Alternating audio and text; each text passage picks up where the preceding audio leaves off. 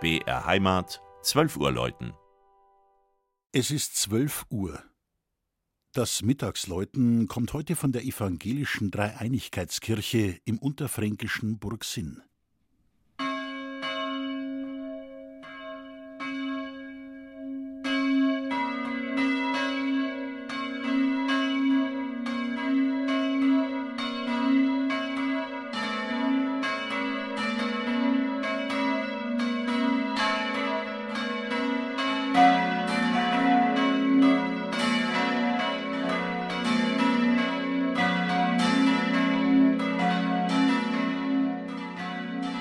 Wer gern den Kirchenglocken beim Schwingen und Läuten zusehen möchte, kommt in Burgsinn voll auf seine Kosten.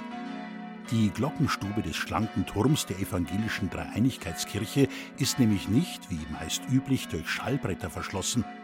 So kann man die vier Glocken der Gießerei Rinker, diese befindet sich übrigens rein zufällig im hessischen Ort Sinn, gut beim Läuten beobachten.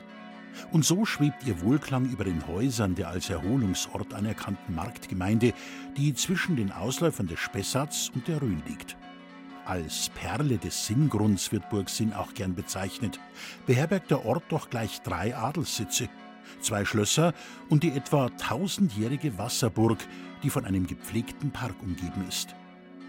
Die Glocken der Dreieinigkeitskirche grüßen auch nach St. Michael hinüber und erinnern daran, dass diese als Sinntaldom bezeichnete Kirche jahrhundertelang auch Gottesdienstort der Evangelischen war, bis diese sich in den 1950er Jahren eine eigene Kirche erbauten. Die Dreieinigkeitskirche ist ein großzügig angelegter Sakralbau. Ihre Mauern sind aus roten Mainsandsteinen gefügt, ebenso der freistehende Campanile. Wie so manches Gebäude Burgsinns ist das Gotteshaus an den Hang gebaut, was dazu führt, dass die Nordwand völlig verschlossen ist.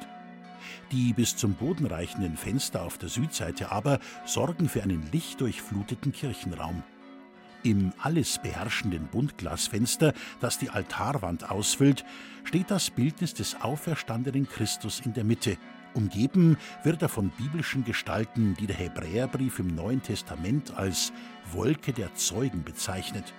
Adam und Eva sind unter anderem dort zu sehen, ebenso wie die Propheten und Johannes der Täufer. Das Mittagsläuten aus Burgsinn von Klaus Alter. Gelesen hat Christian Jungwirth.